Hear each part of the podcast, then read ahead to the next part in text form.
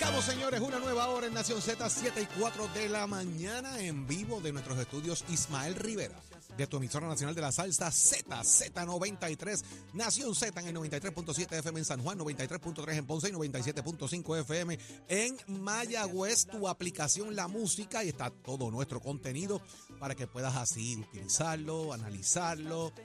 Mire, dele share, compártalo, visite la página de Nación Z también en Facebook y todos los que ya están conectados y dan su comentario. Soy Jorge Suárez, excusamos en la mañana de hoy a la compañera Saudi Rivera. Esperamos que ya mañana esté con nosotros. De aquí está, como siempre, listo, presto y dispuesto el licenciado Eddie López. Buenos días, Jorge. Buenos días, Saudi. Buenos días a los compañeros aquí en el estudio y a los amigos que nos sintonizan a través de la emisora nacional de la salsa Z93. Hoy martes, nueva hora de 7 de noviembre del año 2023. Mucha información todavía que compartir con ustedes de todo lo que ha acontecido en las últimas horas. Y si tienes que ir a trabajar, está frío ya, el frío de Navidad y ha estado lloviendo y parece que va a continuar lloviendo, pero quítate la frisita y levántate que el despertador te está velando y te agarra el tapón, Jorge Suárez. Eddie López y amigos Radio Escucha, usted tiene que prestar atención los próximos minutos a quien está en línea telefónica con nosotros, señores, porque se ha declarado un estado de emergencia en su municipio a raíz de las situaciones de las lluvias y de cómo se está manejando todo esto. Tengo en línea telefónica nada más y nada menos que a la alcaldesa de Loíza, Julia Nazario. Alcaldesa, muy buenos días. Buenos días, bienvenida. Buenos días. Buenos días a todos eh, en la mañana de hoy. Alcaldesa, inundaciones por doquier en el área metropolitana. Loíza no está exenta de lo que ha ocurrido y también recibe eh, estas situaciones de las inundaciones. ¿Cómo estamos trabajando con esto? La petición de que se declare un estado de emergencia en el municipio para atender la misma. Bueno, que debo de aclarar que en el caso de Loíza, ni las lluvias pasadas ni estas nos han afectado. Lo que tuvimos fue la semana pasada creemos que se adelantaron las marejadas de los muertos, ¿verdad? Porque ocurrieron a finales de octubre y, y nos dio bien duro las marejadas. Eh, en los seis años y un poco más que llevo de alcaldesa, eh, es la vez que más fuerte hemos sentido el golpe del agua en nuestras costas. Así que el gobernador eh, declaró a tres pueblos por lluvia y, y a, lo, a dos pueblos por lluvia y a Loíza por marejadas. Alcaldesa, a esos efectos, eh, luego de lo que ha quedado del huracán María, de lo que debió haber hecho quizás el gobierno, las ayudas que le tienen que haber llegado, que quizás provoquen otras situaciones eh, particulares, ¿qué hay de eso actualmente en el municipio de Loíza? Bueno, con relación a lo que es nuestras costas, eh, bien lento el proceso porque el dinero para manejar la erosión costera en todo Puerto Rico lo tiene el gobierno central y es el DRNA, ¿verdad? Eh, es responsable de trabajar con un plan a largo a largo plazo. Los alcaldes lo que podemos hacer es más limitado, así que está eh, solicitar esta certificación de emergencia lo que me ha permitido es trabajar las áreas más afectadas con un revestimiento eh, de piedra en mitigación para tres, cuatro años, confiando, ¿verdad?, que entonces el gobierno central que había anunciado eh, que tenía unos 500 millones eh, de fondos ARPA y unos 100 millones eh, de fondos de mitigación, pues pueda trabajar un proyecto a largo plazo que ayude a nuestras costas. Alcaldesa, salieron las encuestas hoy del periódico El Nuevo Día, comienzan a salir durante toda la semana, usted sabe que van a estar publicando diferentes elementos de encuesta eh, parecería ser que eh, el Partido Popular no está tan muerto como muchos decían, que llegaba tercero y en esta encuesta parece que está en una pelea bastante interesante con el Partido No Progresista. Bueno, es que, ¿verdad? Nunca yo he creído que el partido esté muerto. Siempre dije que después que perdemos unas elecciones viene un proceso de ir acomodando las piezas. También dije que no iban a ser todos los que se mencionaban a correr para la gobernación y a mí me parece verdad que, eh, que si seguimos trabajando en unidad de propósito, dejamos los personalismos a un lado, eh, el, el, partido está en muy buenas posiciones de, de ganar las elecciones. Este contraste de lo que pasó en el último ciclo electoral, de que el Partido Popular no pudo recuperarse de aquella primaria entre Eduardo Batia, Carmen Yulín y Charlie Delgado, eh, que usted estuvo bastante de cerca, versus lo que ahora ocurre, donde tres de los potenciales aspirantes a la gobernación desisten de sus aspiraciones en la misma semana. ¿Cómo ve este asunto? Eh, ¿Qué ha pasado ahí? ¿Y cómo se aprendió quizás de esa experiencia del ciclo electoral pasado? sí, creo que aprendimos y de hecho ha habido unas conversaciones, muchos alcaldes nos hemos dedicado Usted a ha sido parte de con- ellas.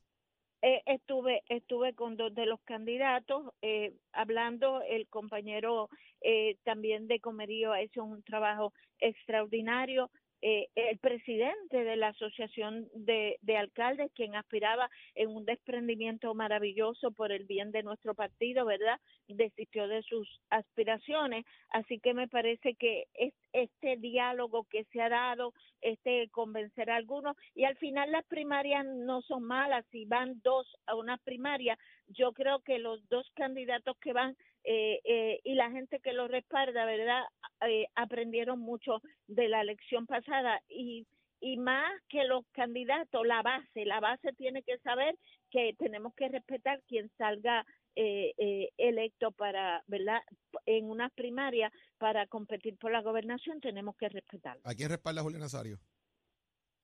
Bueno, yo estoy con Jesús Manuel, eh, eh, el presidente del partido. Ahí está. Eso es importante. Fuerte ya, claro. ya van viendo que van moviéndose. Óigame, por ahí anda el Festival Gastronómico Loiseño. ¿Cuándo es eso?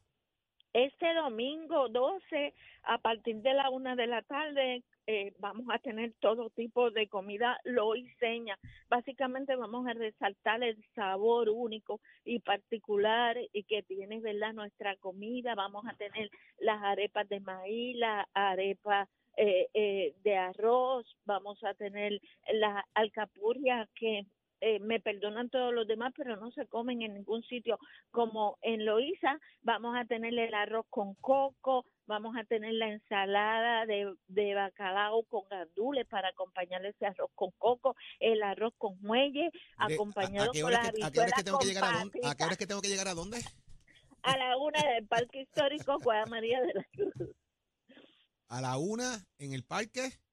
Histórico Juana María de la Cruz, esto en la misma 188, ahí van a encontrar el centro Tau y ahí está el, eh, la entrada principal. Y, y- Eh, y- de y- lo y que hay musiquita y esa cosa allí, alcaldesa, ¿qué hay? Sí, vamos, vamos a tener, vamos a tener eh, música, vamos a tener eh, música loiseña por los parranderos de Loíza Ah, pues, van a y. Don Periñón va a estar cerrando este eh, esta actividad. Don Periñón, a echar hoy los ojos rápido, como dijo Don Periñón. Y música de Loíza, porque con la Navidad, papá. Alcaldesa Julia Nazario, gracias por estar con nosotros. Un abrazo, alcaldesa, Y, pues, gracias. nos obliga Gracias el domingo a estar en Loíza, señores, porque no hay de otra. Hay que salir, hay que coger pa' Loíza. Vamos de inmediato al análisis, Eddie López. Este segmento es traído a ustedes por Caguas Expressway, donde menos le cuesta un Ford. Damos paso al segmento del análisis del día. Hay un disquito por ahí nuevo, achero, de, de Pete Periñón también, que sacó nuevo en estos días. Así que de vez en- eh, después tenemos que chequearlo, a ver qué pasa. En la mañana de hoy, como todos los martes, está con nosotros nuestro panel de féminas, la senadora por el Partido Nuevo Progresista en San Juan, Nitza Morán, y la licenciada Rosa Seguí, portavoz del movimiento Victoria Ciudadana. Buenos días a ambas, compañeras, bienvenidas. Bueno, la compañera. Buenos días, Eddie. Buenos días a la senadora. Encantada de estar con ustedes. Estamos todos, qué bien. Miren, eh, la portada del periódico El Vocero está sumamente interesante porque la hay que contrastarla con el anuncio de la primera pregunta que trasciende en este tipo de encuesta del, del periódico Nuevo Día, eh, donde parece haber un mayor auge de participar electoralmente. Y a eso le tenemos que sumar el asunto de que por los últimos cambios que se dieron en la legislación electoral, parece haberse eh, borrado del mapa algunos programas como ir a la escuela a, a inscribir gente y de una expectativa de 120.358 nuevos electores hábiles, solamente hay 38.000 que se han inscrito hasta la fecha, amén de que ha habido adelantos en la tecnología, como el- esta plataforma R, que sirve para hacer muchas inscripciones. Claro, esa información hay que validarla también, no es estrictamente a través de la plataforma, eh, pero preocupa inclusive a los comisionados electorales eh, el hecho de que se hayan inscrito tantas pocas personas. Licenciada Rosa Díaz, comienzo con su señoría en la mañana de hoy. Sí, estoy de acuerdo en que es preocupante y que hay muchas trabas en, el proceso. Comenzamos con el cierre desmedido de las juntas de inscripción permanentes. El Movimiento Victoria Ciudadana pidió que hubiera unas temporales, ¿verdad? Que no fuera así eh, tan drástico. Y, eh, por ejemplo, en la semana pasada el representante José Bernardo acudió en dos ocasiones a las de Bayamón porque ahora son solo ocho HIPs, están por distrito, ¿verdad? O sea que no hay una en cada pueblo, no hay una en cada espacio. Eh, y no estaban funcionando, no tenían sistema. Así que tenemos un problema real en, cuestión del manejo de los asuntos de inscripción. Estoy de acuerdo contigo también y me parece que, que es algo estructurado, Eddie, tengo que decir, ¿verdad? Porque todos vemos que se han cambiado las cosas, pero no hay nada que esté haciéndose realmente para poder lograr que las personas, más personas se inscriban.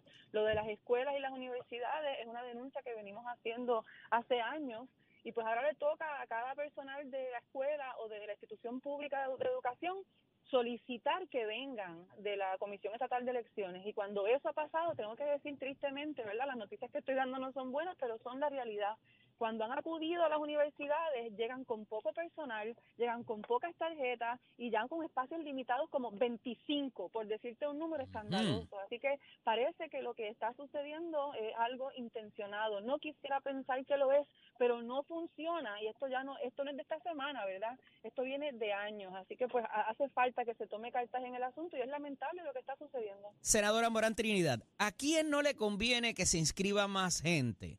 A qué partido a qué movimiento o a qué sector de la población. Y hay un asunto de costos aquí que fue lo que movió la aguja quizás para eliminar estos programas. Pues mira, Eddie, yo creo que a ningún partido le conviene que nadie salga a votar. Yo creo que eso este, le, le da la apertura a la democracia que todos tenemos cada cuatro años. Así que eh, para nosotros es muy importante que las personas se inscriban. Este, referente a, a, la noticia, ¿verdad? De lo que está diciendo la compañera, ha habido muchos retos dentro de la Comisión Estatal de Elecciones, pero si en PC no se ha ido a reclutar eh, personal, ¿verdad? Los jóvenes, que es la nueva cepa, eh, para ir a, a, votar en los próximos comicios sí se ha hecho unos movimientos bajo unos, ¿verdad? Unas iniciativas de servicios que se le da a diferentes comunidades y dentro de ellas pues hemos tratado de aquellos jóvenes que están sacando su licencia de conducir también se puedan inscribir en algún momento dentro de estas de estas iniciativas y que se ha hecho un esfuerzo. En, en la capacidad del personal, pues sabemos que son 78 municipios, tenemos muchos legisladores que están dando y prestan estos servicios, que sí puedo dar fe que a lo mejor este el, el, personal es un tanto limitado. Así que yo creo que es prerogativo de cada uno de nosotros, este como legisladores, como ciudadanos, incentivar a que las personas se inscriban. Ahora con este nuevo sistema de ERE, que quizá la juventud lo pudiera dominar mucho más que nuestra ciudadanía mayor, que es el mayor porcentaje, por la metodología de tener un correo electrónico, de validar un, ¿verdad? una contraseña y todo lo demás, yo creo que en ese aspecto es un poquito más eh, cuesta arriba eh, y tenemos unos retos mayores para esas personas y cada partido tiene que tener su equipo debidamente entrenado que salga a la calle para poder tener estas inscripciones y no solo dejarlo a una comisión estatal y que haga uno unas ferias de servicios para que se inscriban. Así que si cada partido tiene esa iniciativa, como lo tiene el Partido Nuevo Progresista, este, pues pudieran tener claro. estas inscripciones este, adelantadas. Licenciada, aquí ha habido un factor adicional de que ese quizás ese registro de electores no está correcto, va a tomar algunos ciclos electorales para que eh, haya corrección, pero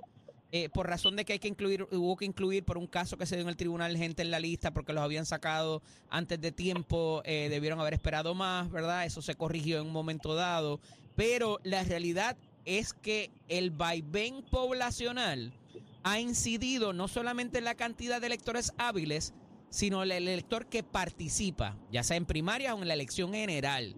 Siempre ha habido cierto recelo y han tratado de, eh, de hecho, eh, eh, instaurar salvaguardas para propósitos del voto importado. eh, ¿Verdad? Que gente que viene a Puerto Rico para, el, para la elección o a veces para inclusive para las primarias, que no viven aquí, pero que todavía permanecen en los registros y en papel parecería que sí viven aquí. ¿Cómo manejamos ese asunto? Eh, y cuánto incide, de acuerdo con, con su señoría, a los procesos eh, que ya los hemos visto que los márgenes han sido tan reducidos, eh, particularmente para la candidatura a la gobernación.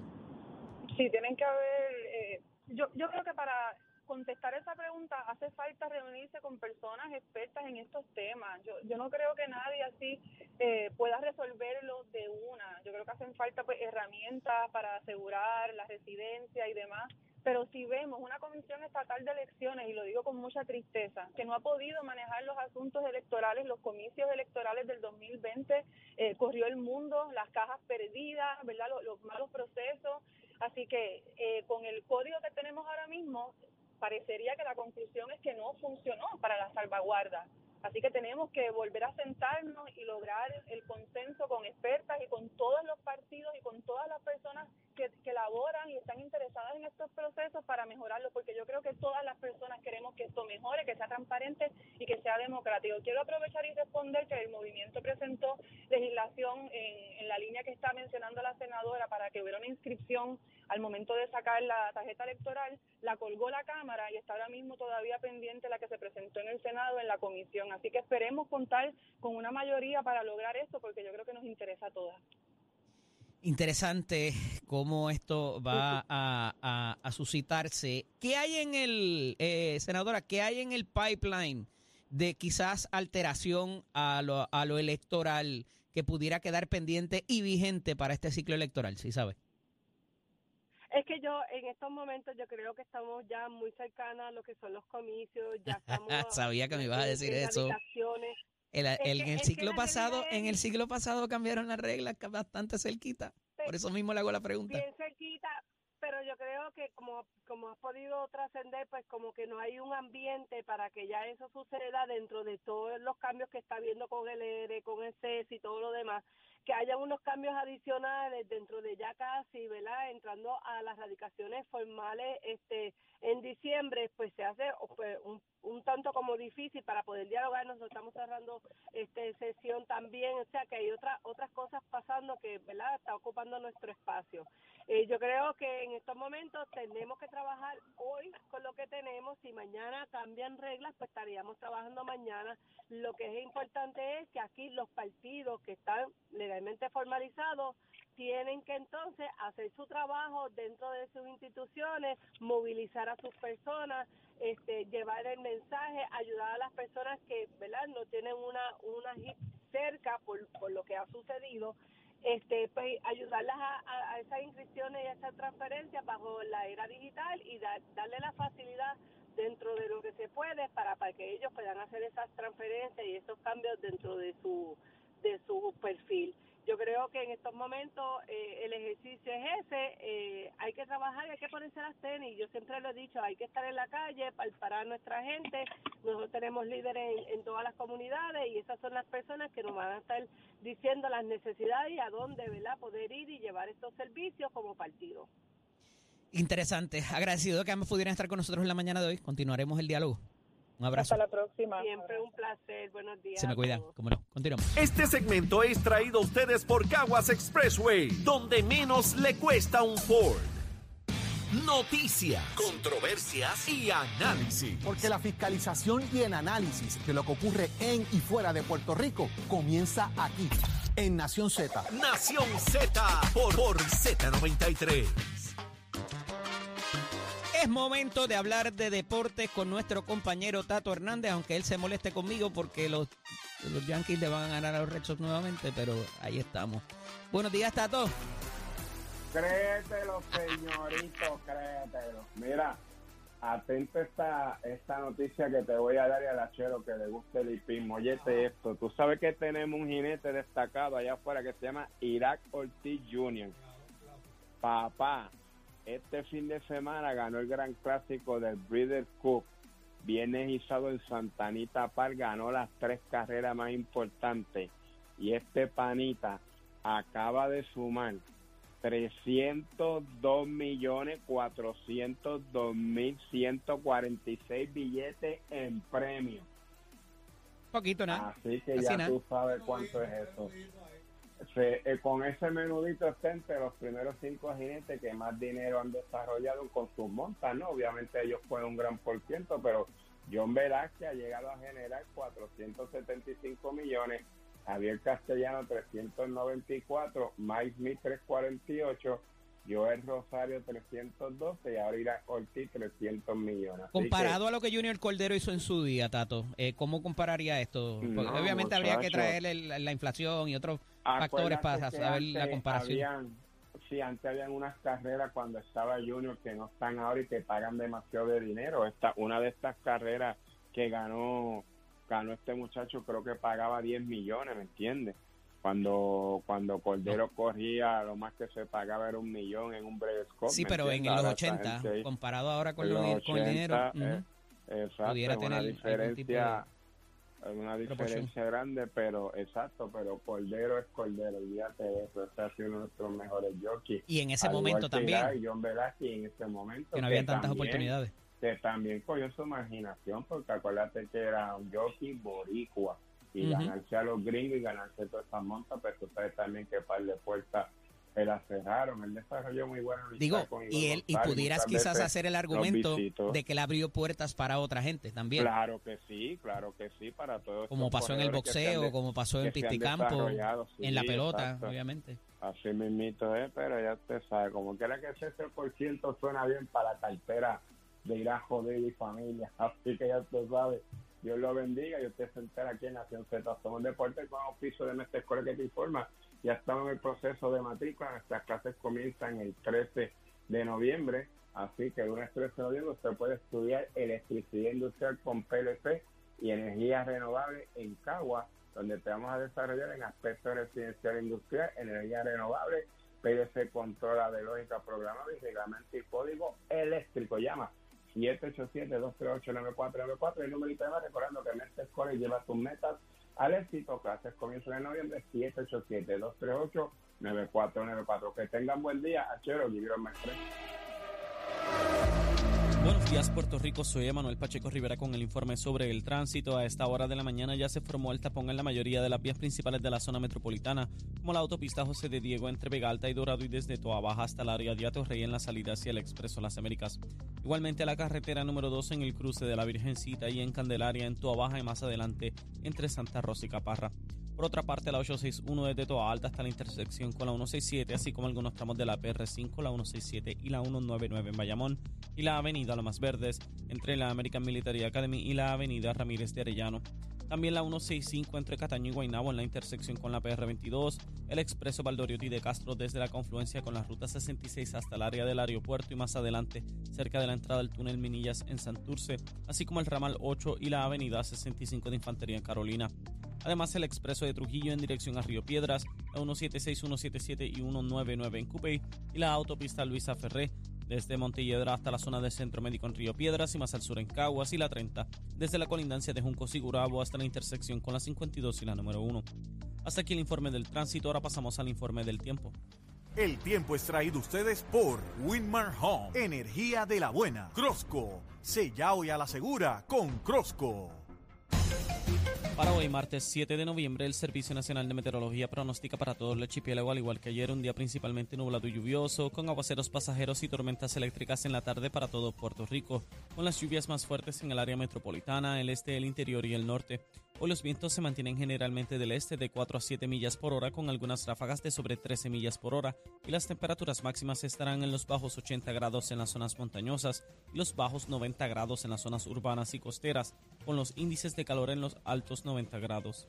Hasta aquí el tiempo, les informó Emanuel Pacheco Rivera. Yo les espero en mi próxima intervención aquí en Nación Z, que usted sintoniza a través de la emisora nacional de la salsa Z93. Próximo. No te despegues de Nación Z. Próximo. Lo próximo, señores, el tendencioso. Llegó la tendencia. ¿Qué tendrá hoy que decirnos Gabriel López Arrieta aquí en Nación Z?